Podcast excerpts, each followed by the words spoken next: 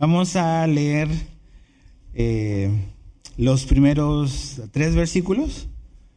Eh, los leemos, oramos y, y comenzamos. Dice así, temamos pues, no sea que permaneciendo aún la promesa de entrar en su reposo, alguno de vosotros parezca no haberla alcanzado. Porque también a nosotros se nos ha anunciado la buena nueva, como a ellos. Pero no les aprovechó el oír la palabra, por no ir acompañada de fe en los que la oyeron. Pero los que hemos creído entramos en el reposo, de manera que dijo, por tanto juré en mi ira, no entrarán en mi reposo, aunque las obras suyas estaban acabadas desde la fundación del mundo. Entonces, Padre, tenemos este texto que es tu palabra inspirada para nosotros. Queremos poder comprender, queremos poder oír con un corazón enseñable y queremos prestar atención a las cosas que debemos de examinar en nuestra propia vida. Señor, te pedimos que tú silencies cualquier distracción a nuestro alrededor, pero sobre todo en nuestro corazón. Muchas cosas en nuestra mente que quizás hoy nos preocupan, pero queremos, Señor, eh, oírte por medio de lo que vamos a leer. Entonces, háblanos, Señor. En el nombre de Jesús. Amén. Eh, hemos dicho hasta el cansancio quizás, eh, pero siempre es bueno repetirlo, que la carta a los hebreos es, una carta que está dirigida a, un grupo de personas que eh, tenían este como trasfondo judío.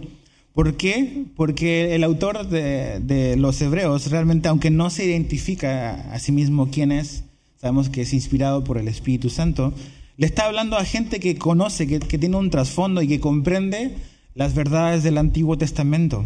Y de hecho, hasta ahorita, si, si tú has estado aquí cada domingo, te habrás dado cuenta que eh, cita mucho el Antiguo Testamento, eh, profecías de Isaías, hemos visto los salmos, cómo el autor trae cosas del pasado y las conecta con, con quién es Jesús y con lo que el Evangelio significa. Pero ¿qué era lo que estaba pasando?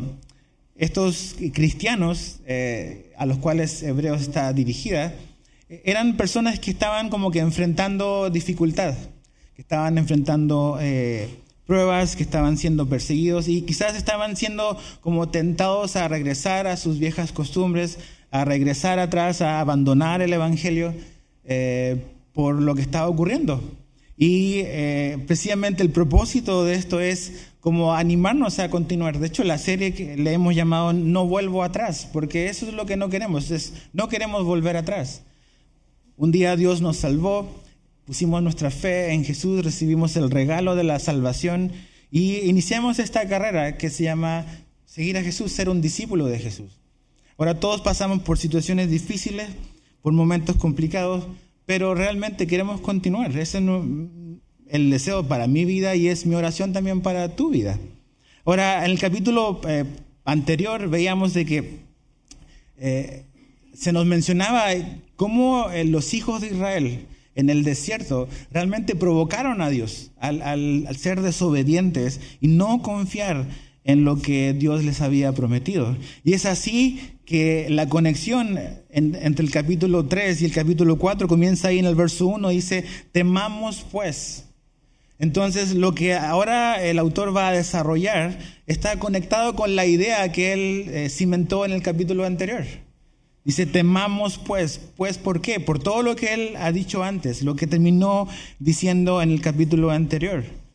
Debe de haber cierta actitud en nosotros, en los oyentes de esta carta y también en la iglesia cristiana, nosotros. Temamos pues. ¿Por qué o qué debemos de temer? A, veces, mira, estamos en unos tiempos donde la gente anda con mucho miedo. Miedo por la situación social del país, ahora miedo con este rollo del coronavirus hay miedos que son malos, ¿ok? Hay, hay malos temores, pero hay un buen temor. Y hay cosas que sí debemos de temer. No un virus, sino algo que está aquí escrito, que está escrito para nosotros. Y son cosas que debemos de prestar atención. ¿Qué es lo que debemos de temer? Aquí el autor a los hebreos habló de la historia de Israel en el desierto. Y básicamente lo que vimos la semana pasada es que los hijos de Israel no entraron en la tierra prometida, ¿se acuerdan? No entraron ahí. Dios quería darles un reposo físico. Y esa palabra reposo aparece nueve veces en estos versículos. Nueve veces. Ese es el tema de esta porción, el reposo de Dios. Y los hijos de Israel no entraron al reposo físico que Dios les había prometido en la tierra prometida.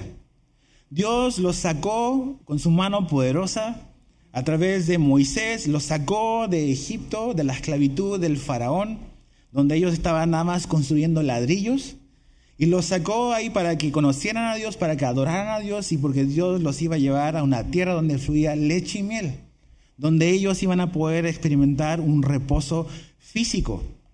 Pero ¿qué es lo que pasó? Ellos no creyeron, dudaron de Dios, no obedecieron.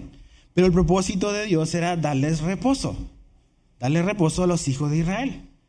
De hecho, eh, en Deuteronomio 25.9, no es necesario que vayas ahí, yo te lo puedo leer.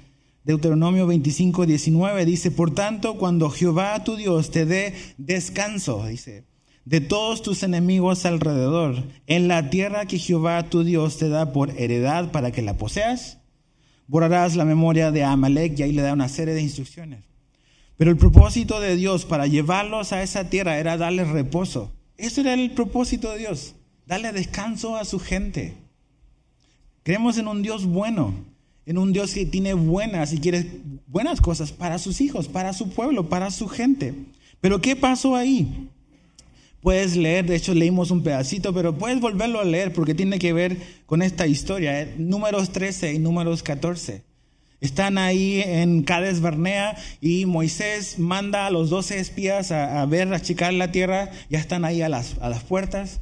Los espías están durante 40 días espiando la tierra y vuelven y dan el reporte a Moisés y al pueblo y dicen, sí, efectivamente, la tierra es como Dios prometió, pero hay un problema es tierra de gigantes. Ahí nos van a comer vivos. Y de esos 12 espías, 10 dieron un mal reporte. Y Josué y Caleb, solo dos, dieron, dijeron, sí, pero Dios nos va a entregar esa tierra. Dios va a cumplir lo que Él prometió. Vamos a entrar, vamos a tomarla. ¿Y a quién crees que le creyó la gente? A los 10 espías. ¿Sabes por qué? Porque el miedo es contagioso. Es cosa de ver la época en la que vivimos. El miedo es súper contagioso. Entonces, ahí en Cádiz Barnea ocurrió esto que vimos la semana pasada, que la Biblia pone la provocación. O sea, provocaron a Dios. Provocaron a su ira por, por la incredulidad. Y a Israel, por esa decisión que ellos tomaron de desobedecer, eh, ellos no entraron en el reposo que Dios tenía para ellos. Es interesante porque cuando lees ahí, sobre todo en números 14, los primeros versículos, ahí no, no solamente como que tuvieron miedo, sino que desobedecieron y dijeron, vamos a regresar a Egipto. O sea, no era como que nada más nos quedamos aquí, es vamos a buscar a alguien que nos lleve de vuelta a Egipto. Ya estaban buscándole un reemplazante a Moisés. ¿no? Moisés nos sirve, mira dónde nos trajo, aquí vamos a morir. Y toda esa actitud pesimista. Y ellos no prestaron atención y no escucharon y no creyeron la advertencia o lo que Dios quería para ellos más bien. Dios quería darles reposo, descanso, pero ellos no creyeron. Entonces la pregunta es, temamos pues, ¿por qué? Porque eso les pasó a ellos. A los hijos de Israel les pasó esto. Dice, temamos pues no sea que permaneciendo aún la promesa de entrar en su reposo, algunos de vosotros, ahora esa historia ya la aterriza a los oyentes de los hebreos, de, los hebreos o sea, a nosotros. Dice, alguno de vosotros parezca no haberlo alcanzado. Estamos prestando atención aquí al, llamado, a la historia, al ejemplo que los hijos de Israel eh, nos dejan.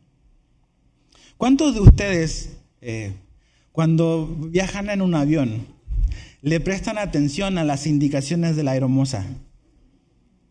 ¿Verdad que casi nadie?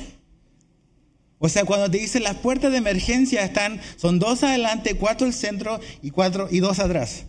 ¿Cuántos de ustedes hacen así? Le empiezan a buscar. Nadie. Ni yo a veces. No prestamos atención a, a las cosas que van a ser para nuestro bien.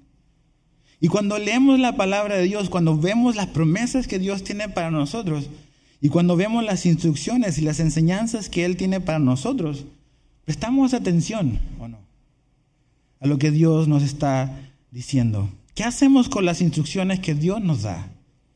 ¿Qué hacemos con las verdades que Él nos revela? Si estas consecuencias, el no entrar en el reposo en la tierra donde los hijos de Israel iban a encontrar reposo, si estas consecuencias fueron para quienes no quisieron entrar en el reposo físico que Dios quería dar, ¿cuánto más necesitamos ser cuidadosos nosotros de no abandonar la fe?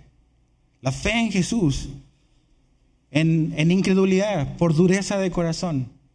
Si ellos por un pedazo de tierra y por un reposo que Dios les iba a dar físicamente, ¿cuánto más nosotros debiésemos de ser cuidadosos de no descuidar este reposo espiritual que Dios nos quiere dar por medio de Jesús?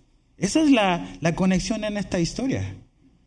Los hijos de Israel hicieron esto, tenemos que tener cuidado de no hacer lo mismo. Ahora, no con un pedazo de tierra, sino con el descanso que Dios quiere darnos.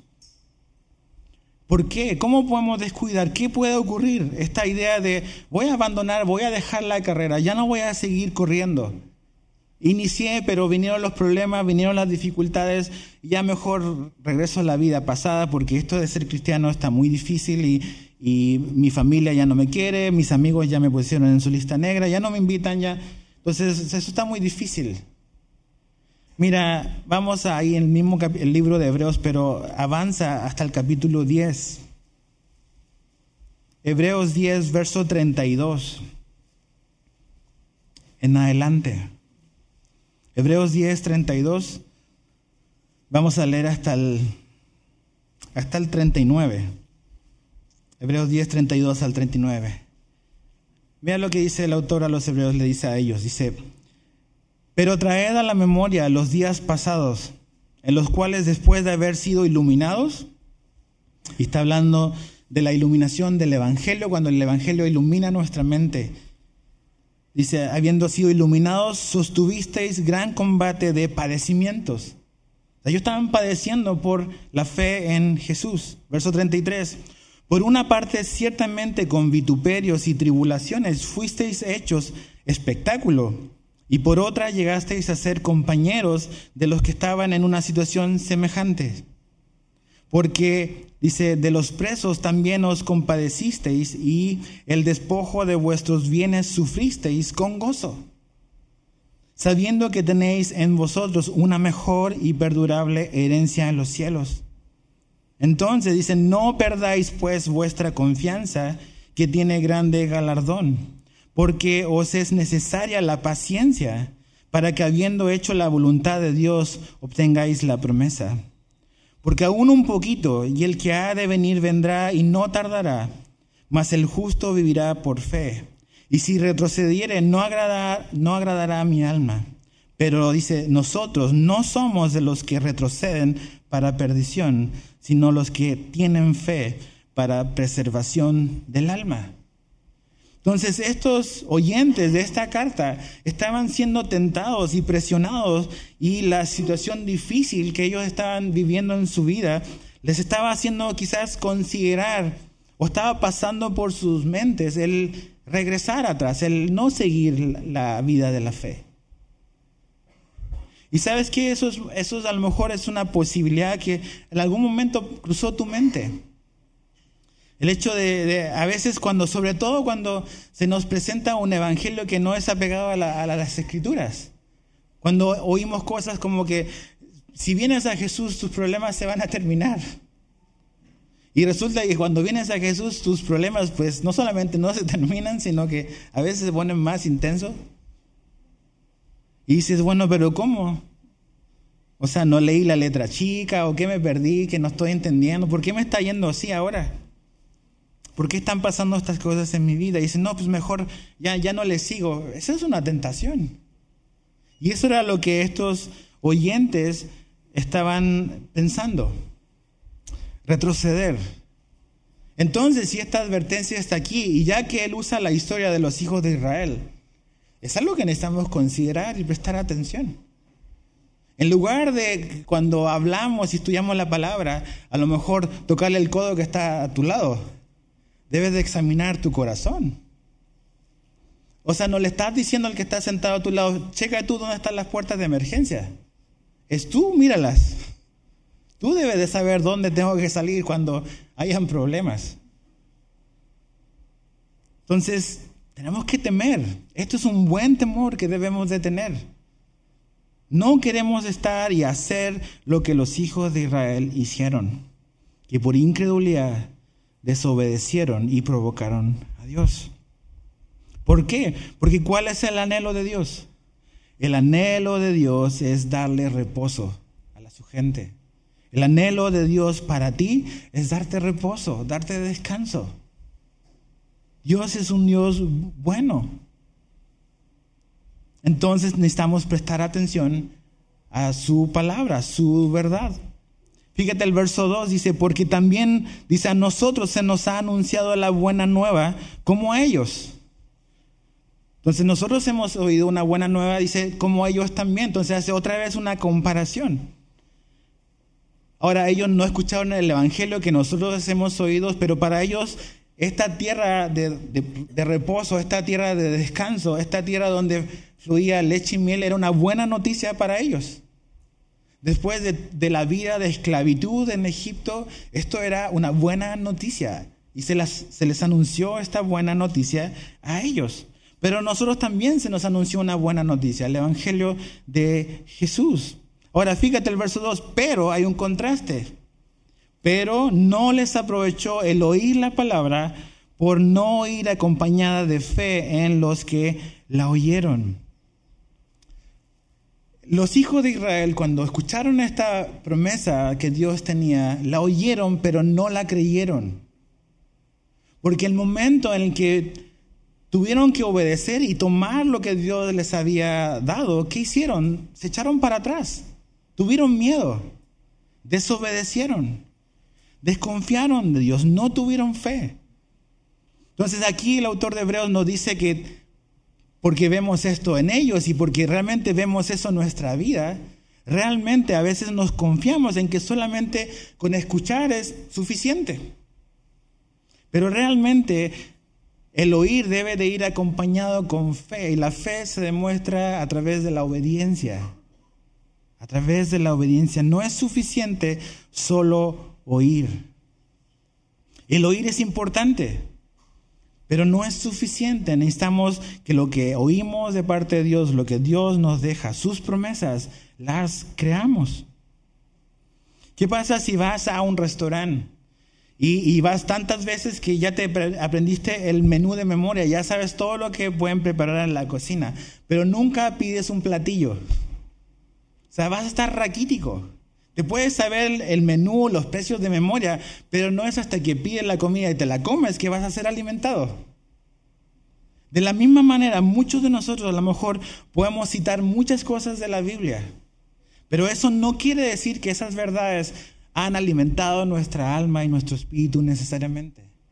Y no necesariamente significa que si sabemos dónde están en la Biblia, sean cosas que nosotros efectivamente hemos creído y estamos viviendo. Porque el oír no es suficiente o solo el oír no es suficiente. La falta de fe, o sea, la incredulidad en lo que Dios les había dado a los hijos de Israel les impidió entrar en esta tierra de reposo. Les impidió. Fíjate lo que dice el capítulo 3, el último verso, Hebreos 3, 19, ahí arribita. Y vemos que no pudieron entrar a causa de qué? Incredulidad. No es porque no pudieron entrar a causa de que habían gigantes o porque era muy difícil. No, no pudieron entrar por causa de la incredulidad. De no creerle, de no al oír ir acompañado de fe. Y vemos que la fe siempre es activa. Más adelante cuando lleguemos al capítulo 11, que todos conocemos como el salón de la fe, vas a ver que siempre la fe va unida con una acción. Por la fe hizo esto, por la fe fue aquí, por la fe, y siempre la fe va conectada con algo que se hace, respondemos de una manera cuando tenemos fe. Entonces los hijos de Israel en el desierto, Dios les hizo esta promesa, la oyeron, pero no respondieron en fe. ¿Qué tenían que hacer? Ir y tomar. Ir y tomar lo que Dios les había. Así la salvación hoy también está al alcance, al alcance de todos, pero es solo en los que creen los que la pueden hacer suya. La Biblia nos dice que Jesús murió por el mundo, por los pecados del mundo. Y su salvación está disponible para todo aquel que cree. Ese eres tú, ese soy yo. Pero para que esa salvación sea una realidad en nuestra vida, tú y yo debemos de creer en eso. Hacerlo nuestro. Porque no es suficiente solo escuchar. Si tú vienes aquí cada domingo o miércoles o durante la semana al discipulado, no puedes contentarte con simplemente ser un oidor. Necesitamos ser hacedores, eso es lo que nos dice Santiago. Porque si solo oímos y no hacemos y no actuamos en nuestra vida práctica, Santiago dice que somos como esa persona que se ve en un espejo y cuando se ve se va sin hacer nada respecto a lo que ve. La Biblia, la palabra de Dios es un espejo para nuestra vida. Nos, nos, contemplamos, nos consideramos a la luz de lo que nos muestra, pero nos muestra algo para que hagamos algo al respecto para que respondamos en obediencia. La parábola del sembrador, ¿se acuerdan de esa parábola? Mateo capítulo 13. Es la misma semilla. El problema en la parábola del sembrador no es que la semilla es defectuosa. El problema es que el terreno es defectuoso. Y el terreno es el corazón del hombre. La semilla es una buena semilla. Pero el problema es que cuando esa semilla cae en un corazón endurecido, no va a dar, no va a crecer como Dios quiere que crezca. Por eso tenemos que prestar atención a lo que Hebreos nos decía en el capítulo 3. No endurezcamos nuestro corazón hoy. ¿Y cómo no endurecemos nuestro corazón? Prestando atención y obedeciendo lo que hoy nos, hoy nos dice Dios. Un corazón endurecido. Entonces, oír es importante, pero debemos de acompañar eso con fe. Y la fe se demuestra viviendo lo que Dios nos pide. Ellos escucharon, tuvieron miedo, se paniquearon y no entraron.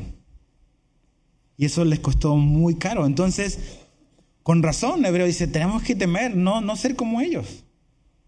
Ahora fíjate el verso 3 al 5.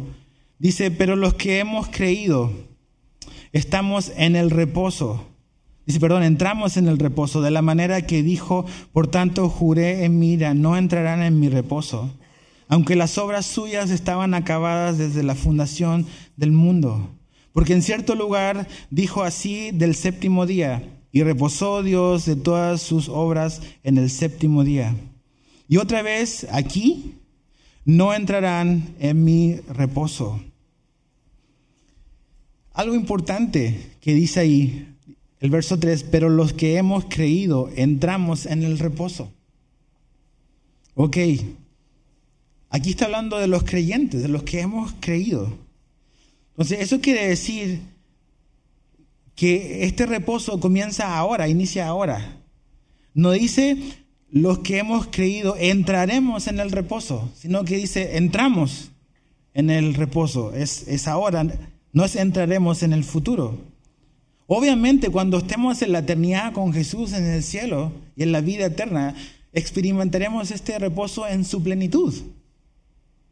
Pero este reposo del cual Dios está hablando es algo que podemos comenzar a experimentar aquí, en esta tierra, en este mundo. ¿Se acuerdan lo que Jesús dijo a Juan 17? Esta es la vida eterna, que te conozcan a ti y al que tú has enviado. La vida eterna no comienza cuando nos morimos. La vida eterna comienza cuando en este mundo conocemos a Jesús. El reposo que Dios quiere dar inicia el momento en que conocemos a Jesús.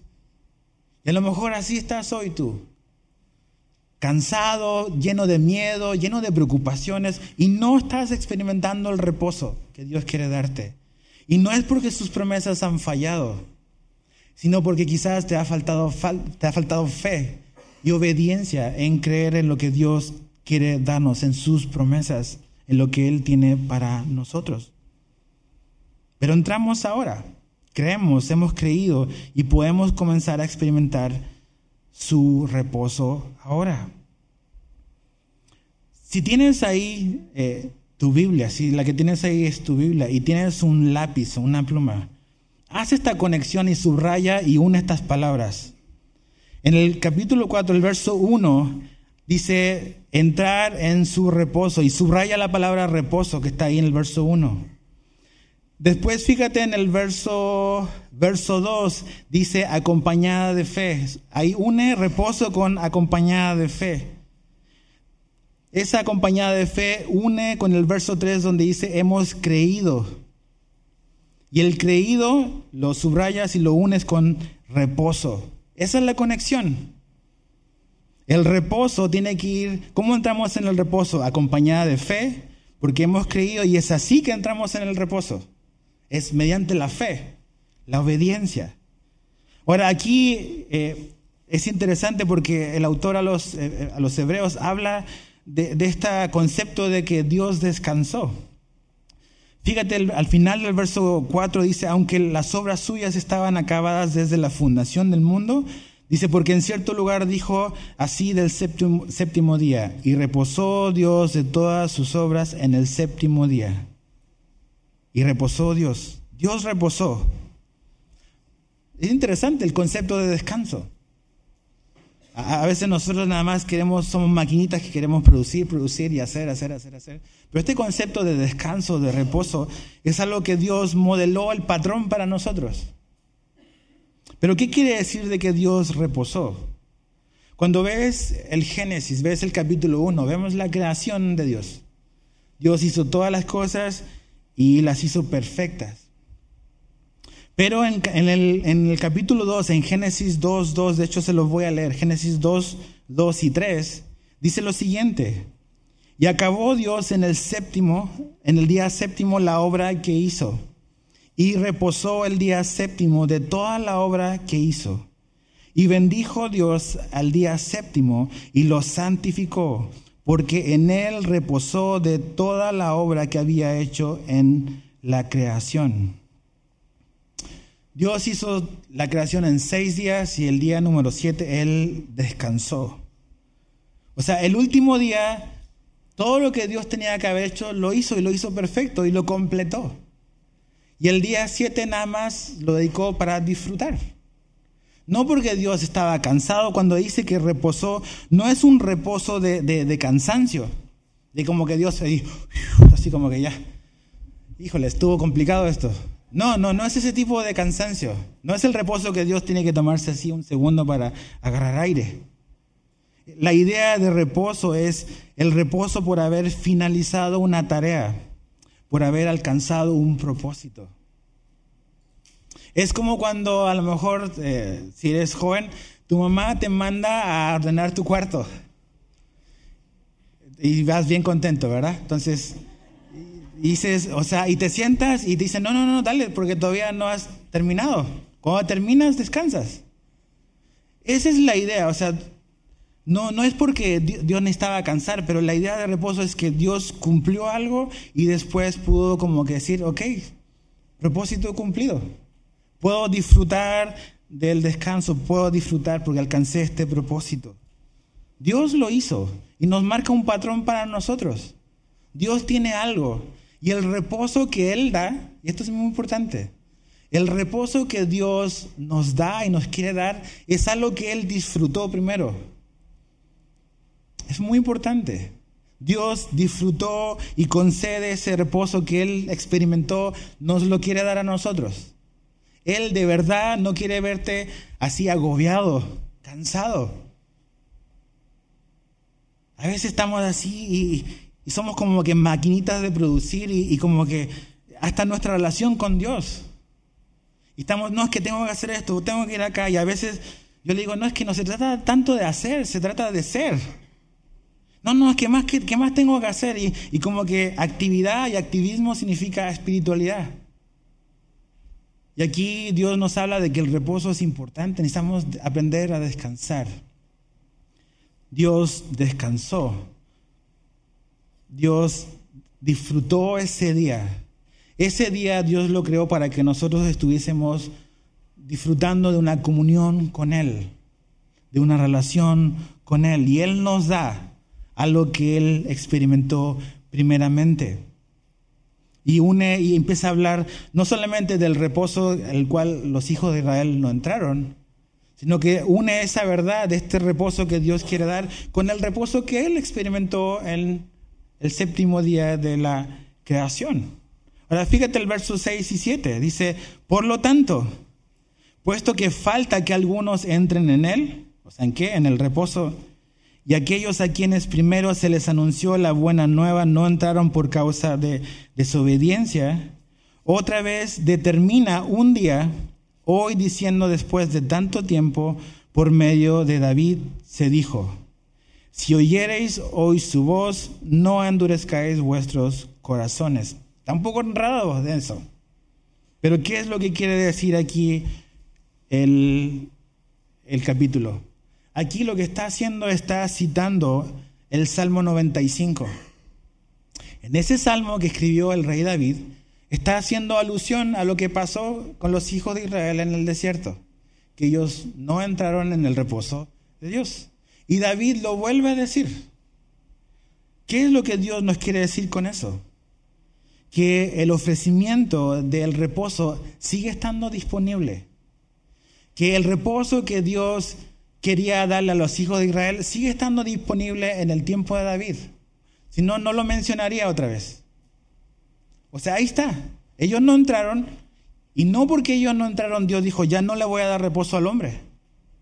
Dios quiere darnos reposo, quiere darnos un descanso. Y no porque su pueblo fue desobediente y fueron incrédulos, Dios dijo, pues ya, no le voy a dar reposo a nadie. No, Dios no es así. Entonces David, cuando está en el Salmo 95, porque está citando el Salmo 95, está hablándonos de eso. A pesar de la incredulidad y a pesar del rechazo de Israel en el desierto, Dios renovó su ofrecimiento de reposo a David y a, su generación. Dios sigue ofreciendo e invitando en la época de David. Y no solamente en la época de David, también hoy aquí a los oyentes del libro de Hebreos. Mira, retrocede al capítulo anterior, Hebreos 3, verso 14. Hebreos 13, perdón, Hebreos 3, verso 14. O vamos a leer desde el verso 12. Dice, mirad, hermanos, que no haya en ninguno de vosotros corazón malo de incredulidad para apartarse del Dios vivo. Antes exhortados unos a otros, dice, cada día, entre tanto que se dice, hoy. Dice, hoy. Para que ninguno de vosotros se endurezca en el, por el engaño de pecado. Porque somos hechos participantes de Cristo con tal que retengamos firme hasta el fin nuestra confianza del principio, entre tanto que se dice, y otra vez dice el verso 15, si oyeres hoy su voz, y vuelve a citar ese versículo. Entonces, esta es la, esta es la verdad, esta es la línea que va avanzando. Dios descansó en el principio. Dios le ofreció su reposo a los hijos de Israel. Los hijos de Israel lo rechazaron, no lo quisieron y no entraron. Dios lo volvió a ofrecer con David cuando él cita el Salmo 95. Pero aquí cuando el autor a los hebreos dice otra vez, dice hoy, el hoy de los hijos de Israel es el hoy de la época de David y es el hoy de aquí hebreos y es el hoy de ahora. O sea, Dios sigue siempre dando la invitación de que podemos encontrar reposo y descanso en Él. No se canceló el ofrecimiento de que Dios quiere hacernos descansar. Entonces, ¿qué tenemos que hacer por eso? Por eso dice, tenemos que temer, porque no sea cosa que Dios queriéndonos dar reposo, tú y yo, por endurecer nuestro corazón, por no prestar atención, no experimentemos el descanso que Dios quiere darte. Entonces, ¿cómo estás hoy? Puede decir realmente, yo tengo paz en mi corazón. Yo estoy disfrutando del descanso que me da el saber que tengo una relación con Dios y que pase lo que pase, yo estoy seguro en ese lugar. Puedes decir tú eso, puedo decir yo eso hoy.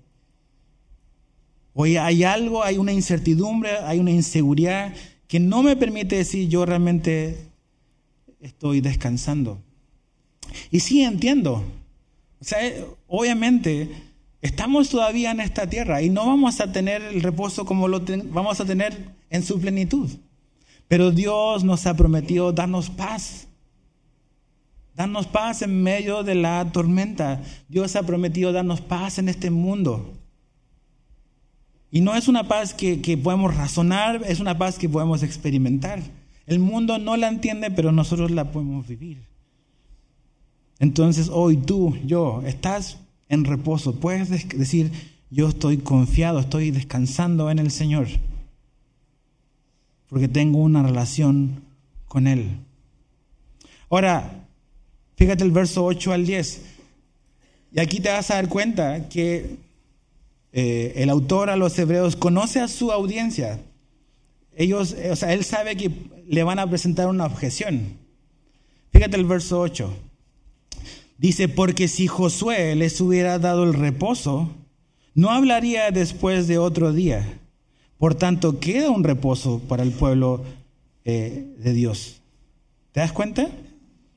Ellos, ellos, eh, o sea, el autor de los hebreos sabe que sus oyentes son judíos. Y ellos van a decir, bueno, ok, los hijos de Israel durante el tiempo de Moisés efectivamente no obedecieron y no entraron en el reposo. Pero después vino Josué. Y con Josué sí entraron a la tierra de reposo. Entonces, ¿este reposo es solo para ellos? Y la respuesta es no. Si la promesa de reposo solo se tratase de entrar a una tierra llamada Canaán, al Josué haberlos introducido, ese reposo hubiese quedado cumplido. Pero después de Josué, como lo acabamos de ver con David en el Salmo 95. Dios vuelve a hacer la misma invitación de este reposo que está disponible, que Dios quiere dar. Entonces, eso nos habla de que sí, Dios tenía un reposo para los hijos de Israel en la tierra prometida. Pero, esto es muy importante, esa tierra prometida solo era una sombra de lo que realmente y del reposo que realmente Dios quiere dar. La tierra prometida es solamente un símbolo, es una sombra de lo que Dios quiere dar, que es un reposo espiritual. Porque si solo se tratase de la tierra, pues ya entraron con Josué y se acabó el asunto. Pero no, la invitación de Dios sigue estando con David, sigue estando con los oyentes de Hebreos y sigue estando hoy con nosotros. Dios quiere darnos descanso. Ahora, aquí dice que hay un reposo para la gente de Dios. Fíjate el verso 9. Por tanto, dice, queda un reposo para el pueblo de Dios. Hay un reposo todavía disponible. No es solamente la tierra de Canaán y una historia que no tiene nada que ver conmigo. O sea, ¿qué tiene que ver los israelitas en el desierto con tu vida? Pues tenemos que aprender de ellos. Ellos se perdieron el descanso que Dios quería darles. ¿Te lo estás perdiendo tú? ¿O no? Dice, hay un reposo, dice el verso, el verso 9. Queda un reposo para el pueblo de Dios. En la creación Dios estableció la posibilidad de un reposo físico. Por eso él habla de que el día número 7 Dios descansó. Pero en la redención, en la salvación de Jesús a través de la cruz, Dios estableció la posibilidad de un reposo espiritual. Sí, Dios nos mostró que Él descansó el día séptimo y que los hijos de Israel podían descansar en esa tierra, pero finalmente eso simplemente es como una sombra de algo espiritual que iba a ser una posibilidad para el hombre a través de la vida, la muerte y la resurrección de Jesucristo. Un descanso espiritual. Y sabes, eh, a, veces es, un, un tema como que complejo, porque a veces como cristianos podemos y entendemos que la salvación es un regalo de Dios que no es por méritos. O sea, tú y yo somos salvos no por lo que porque lo merecemos, no porque hemos hecho buenas obras, no es por eso. Pero a veces en el camino como que nos desviamos un poco. Y aunque entendemos inicialmente de que la salvación es por fe, es un regalo y es por gracia, a veces comenzamos a llevar esta rutina y hacer estas cosas de tengo que hacer esto, tengo que hacer esto, y se transforma en algo, una, una carga pesada. Y no estoy descansando, no estoy disfrutando de mi tiempo con Dios. Nada más estoy haciendo, haciendo, haciendo. Entonces, si no hago mi devocional, como que me va a caer un rayo y Dios ya no me va a amar y, y, ya me voy a, voy a perder mi salvación y, y todo ese rollo. Y se transforma en un peso que nos agobia y nos cansamos. ¿Sabes por qué es eso? Porque si nuestra salvación dependiese de tu desempeño, sería una religión muy cansada. Porque esto es lo que pasa. Yo no tengo un desempeño constante. Entonces un día yo hago mi devocional y digo, ah, pues mira, mira Señor. Pero al rato, mañana no lo, no lo hago. Entonces así como que... Entonces si mi confianza está puesta en lo que yo hago por Dios, va a ser una relación cansada. Porque se trata de lo que yo tengo que hacer, de mi desempeño para agradar a Dios. Pero cuando entiendo que la relación que tengo con Dios no es por mi desempeño y que Dios me ama no por lo que yo hago, por lo que yo pude ofrecerle, sino porque Jesús murió por mí y porque Él vivió la vida perfecta, eso me da descanso. Porque no hay nada que tú puedas hacer para que Dios te ame menos o te ame más. Porque Dios te ama por medio de Jesús. Porque Él vivió la vida perfecta que tú y yo no podíamos vivir. Pero el, el estar en un sistema religioso basado en buenas obras es cansado. Es súper cansado. Y es súper inseguro. Porque esto es lo que pasa, es en un sistema de obras y de autojusticia, tú no sabes qué tanto vas a agradar a Dios. ¿Será suficiente lo que estoy haciendo o tengo que hacer más? Y, nunca es suficiente. Y, pero cuando entiendo que el Evangelio y la buena noticia del Evangelio es que Jesús, su obra fue perfecta y completa. Y que porque Él vivió esa vida perfecta que ninguno de nosotros podía vivir. Y yo pongo mi confianza en eso y descanso en eso. Yo puedo disfrutar de una relación con Dios. Y no es que no hay leyes, que no hay cosas que obedecer, claro que las hay. Pero ya no es por obligación, no es para ganar el amor de Dios. Es porque, como dice Pablo, está la ley del Espíritu dentro de nosotros. Y el Espíritu Santo te guía y te, lleva a obedecer. El Espíritu Santo te incomoda. Cuando estás haciendo, cuando yo estoy haciendo algo que no debo, el Espíritu Santo me incomoda. Me dice, Edgar, ¿qué estás mirando? No, eso no me gusta nada. Apaga eso, cámbiale, vete, sal de aquí. No me gusta tu conversación, no me gusta tu tonito, Edgar. No me gusta tu actitud. Ya no tenemos los más de 600 preceptos del Antiguo Testamento, que son buenos, pero son insuficientes. Ya tenemos a Dios mismo viviendo dentro de nosotros con su espíritu, que nos va guiando en cada situación. Entonces no es que no tenemos límites, o no tenemos una ley. Ya no es la ley de Moisés, es la ley del Espíritu, como dice Pablo, que vive dentro de nosotros. Y cuando somos, tenemos esa relación, cuando entendemos realmente lo que significa el Evangelio, podemos tener reposo, descanso. Cuando ves la historia de Moisés, Moisés representa la ley. Y Moisés no pudo introducir a los hijos de Israel a la tierra prometida. La ley nunca te va a llevar a experimentar el descanso que Dios te da. Tuvo que venir Josué, de donde viene el nombre de Jesús. Es Josué quien introdujo los hijos a la tierra prometida. Es Jesús el que nos lleva a la tierra donde Dios nos quiere dar descanso. No la ley. La ley es buena, pero necesitamos algo más poderoso que la ley para poder vivir. El Evangelio. Necesitamos a Jesús, necesitamos a su Espíritu Santo. Y así podemos descansar. Entonces hay un reposo disponible para ti y para mí. ¿En qué estás descansando hoy en tu relación con Dios? ¿En lo que tienes que ofrecerle? ¿En tu buen desempeño? ¿En que has ¿Estás llevando fielmente tu plan de lectura de la Biblia en un año?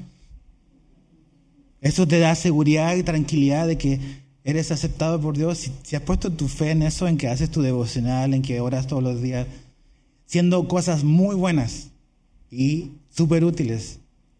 Pero eso, eso es insuficiente. Porque no lo hago siempre. En cambio Jesús fue siempre constante, fiel, perfecto. Entonces, ¿cómo entramos a este descanso que Dios quiere darnos? Fíjate, leamos otra vez el verso 3. Porque los que hemos ¿qué? creído, entramos en el reposo. Es mediante la fe que entramos. Y fíjate, bajando ahí eh, el verso 10, dice, porque el que ha entrado en su reposo también ha reposado de sus obras, como Dios de las suyas. Procuremos pues entrar en aquel reposo, para que ninguno caiga en semejante ejemplo de desobediencia. Dice, procuremos entrar. Eso quiere decir, tú y yo tenemos que hacer todo lo posible por entrar en ese reposo. Pero cuando vemos esta idea de reposo y de descanso, esto que Dios disfrutó en un comienzo, esto que Dios les prometió a los hijos de Israel en el desierto, esto que Dios le volvió a repetir a David en el Salmo 95, esto que el autor a los hebreos nos dice, ese reposo, ¿dónde lo encontramos? ¿Dónde converge todo esto? ¿Y sabe dónde converge todo esto? En Jesús. En Jesús. Mira, vamos a Mateo 11, por favor.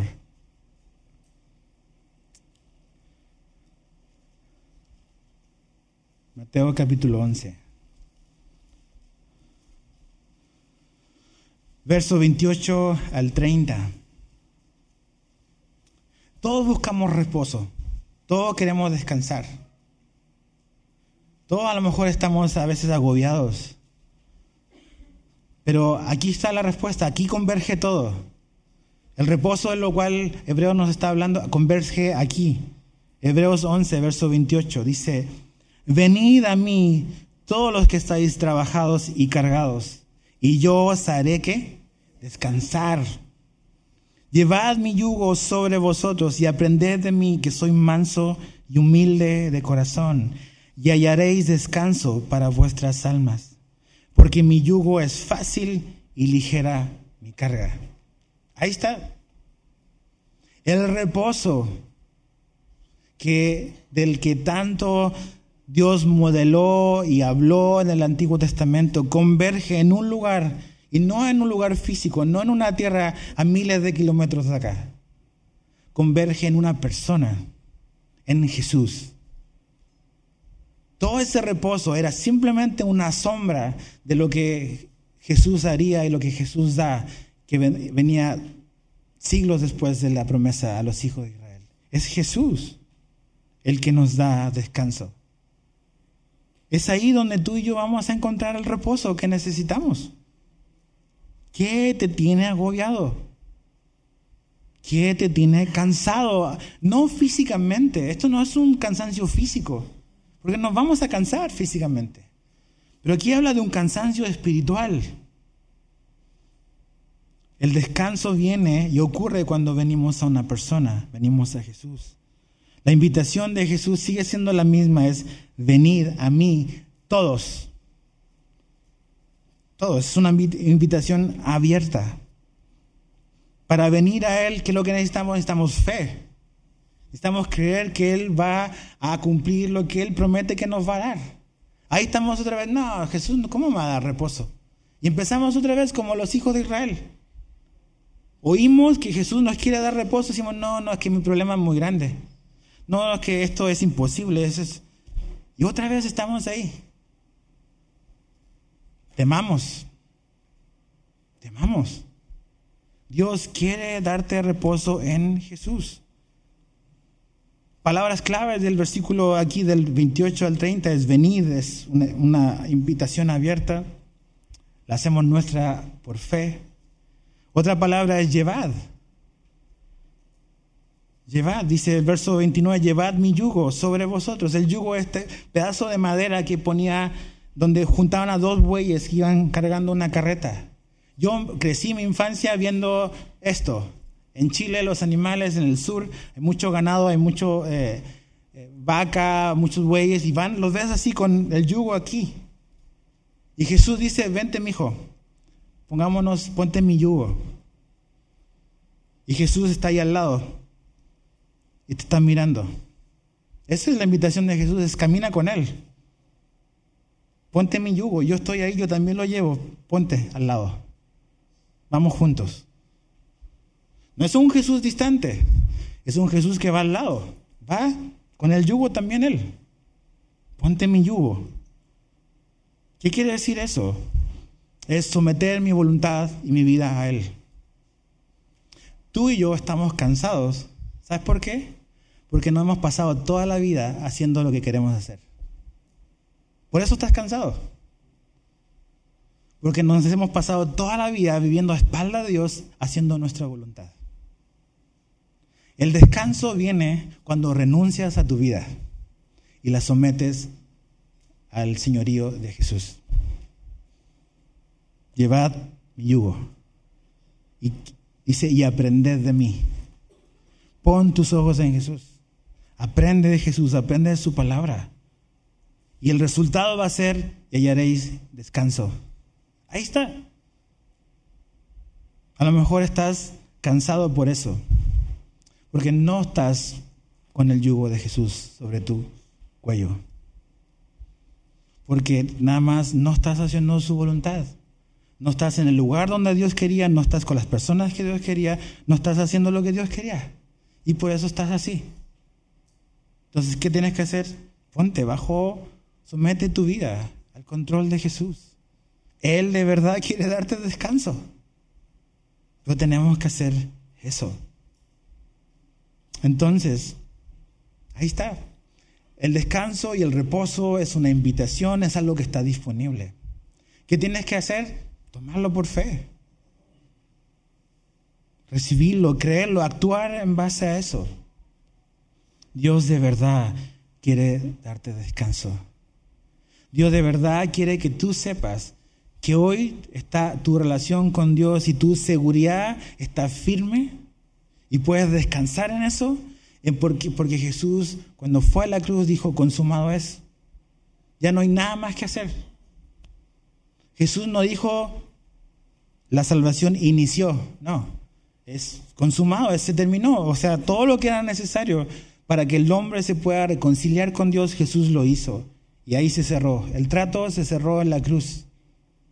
Tú no puedes mejorar la salvación que Dios da. La salvación que Dios da no se puede mejorar por tus buenas obras. Generalmente lo vas a echar a perder. ¿Qué pasa si un pintor famoso te, o agarras en la Mona Lisa y dices, la voy a mejorar? la vas a echar a perder. ¿Cómo te explico? Y tú dices, no, yo voy a mejorar la salvación porque voy a hacer esto y Dios va a ver. No, la vas a echar a perder.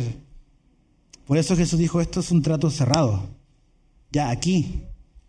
Lo único que tú y yo tenemos que hacer es creer, recibir y vivir en base a eso.